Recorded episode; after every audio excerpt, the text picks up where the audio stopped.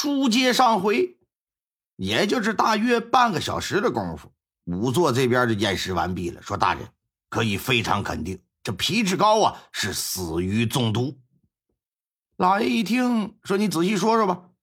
嗯，那回大人，皮志高啊通过检验，发现身体无外伤，脸色和嘴唇的颜色呢都是中毒的症状。通过银针测毒发现。他的喉咙里边有毒，生前应该是喝过茶水，呃，以此推断，茶水也有毒。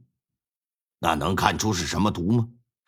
这个毒从来没见着过，要是想搞清楚，怕是得需要几天时间呢。王德宗拿起桌子上那半杯茶水，上眼这么一看，里边的茶汤竟然是淡蓝色的。咱都喝过茶，谁见过这个呀？那时候也不能拿蓝莓去泡茶吧？说这是茶的本来颜色吗？呃，是本来颜色。这是武夷山独有的君子兰茶。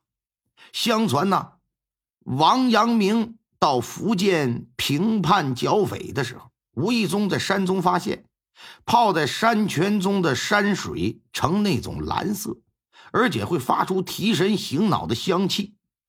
我呀，先前呢在福建任过职，经常喝这种茶。犬子那时也受我耳闻目染，喜欢上了这种茶，因此这回了宿州呢，也依然是每天要喝上几杯。皮长山赶紧上来就解释。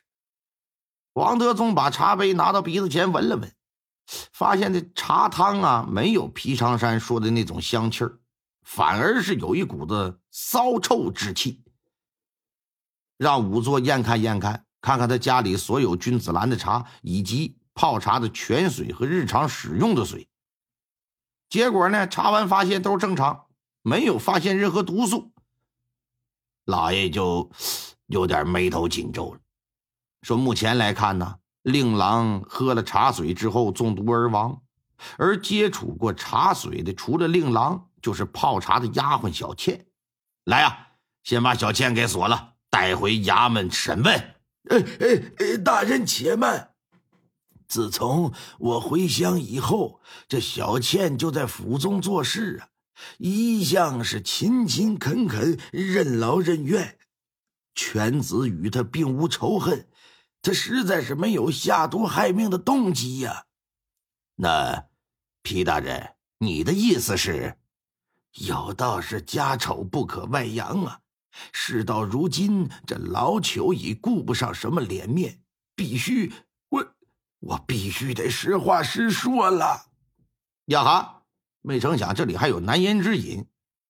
据他说，他本人虽说饱读诗书，是两榜进士出身，可他小儿子皮志高啊，却一点没有继承他优良的品德。这小子他妈的不学无术，贪财好色。每天脑子里想的都是吃喝玩乐，对史书典籍呢也丝毫没有兴趣。然而，即便家中富裕阔绰，皮长山也不希望皮志高这么浑浑噩噩过一辈子。他还是希望啊，自己在儿子能考取一定功名，当个一官半职的。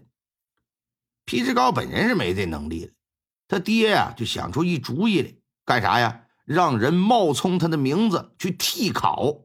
找了个枪手，皮长山找的这替考之人不是别人呢，正是那腾飞。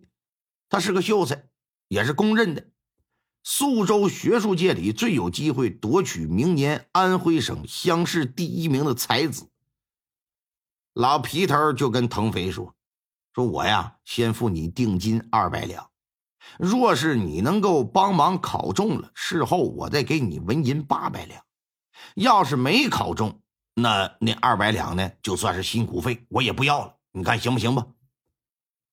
这腾飞家境清寒呢，一千两银子对他而言那是一笔巨款，非常有诱惑力。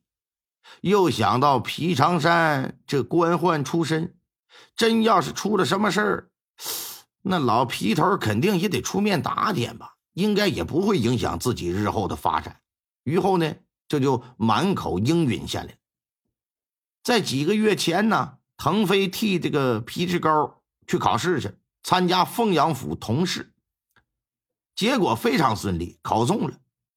可是腾飞到皮家去讨要那尾款八百两银子的时候，老皮家赖着不给，为此是一推再推呀，最终双方的关系就彻底的破裂了，闹僵了。所以说，老皮头现在推测。说：“我猜一定是那腾飞怀恨在心，为了打击报复，趁着办喜事混乱的时候，偷偷跑到装有泉水的木桶里下了毒了。那丫鬟小倩呢，指定是不知情的，拿那水就泡了茶，致使我犬子不幸中毒离世。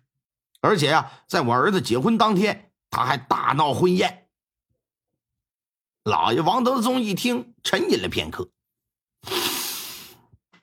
哎。那这么说来，腾飞确实有作案动机，但是空口无凭啊！如果没有足够证据能证明是他干的，那么他作案的嫌疑是要低于那丫鬟小倩呢？呃，目前虽没有直接证据，但是昨晚吃喜宴的时候，那腾飞和其他几个书生跑到院子里找茬闹事，说了很多难听的话。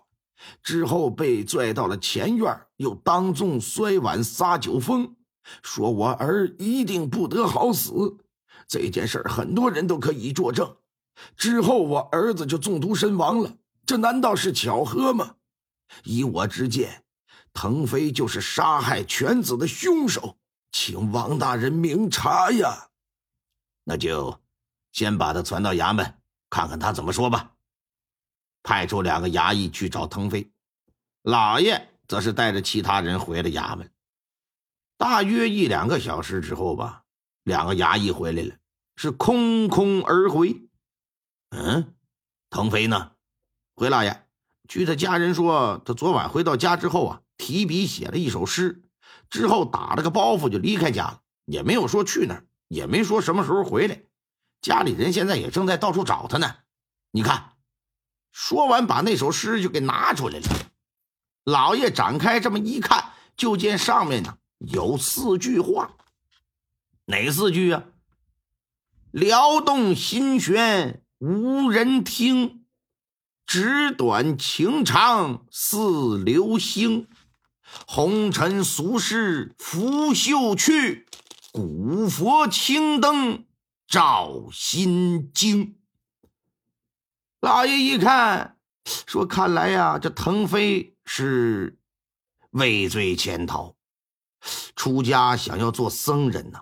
马上召集所有人手，给我搜查州府之内大小寺庙。”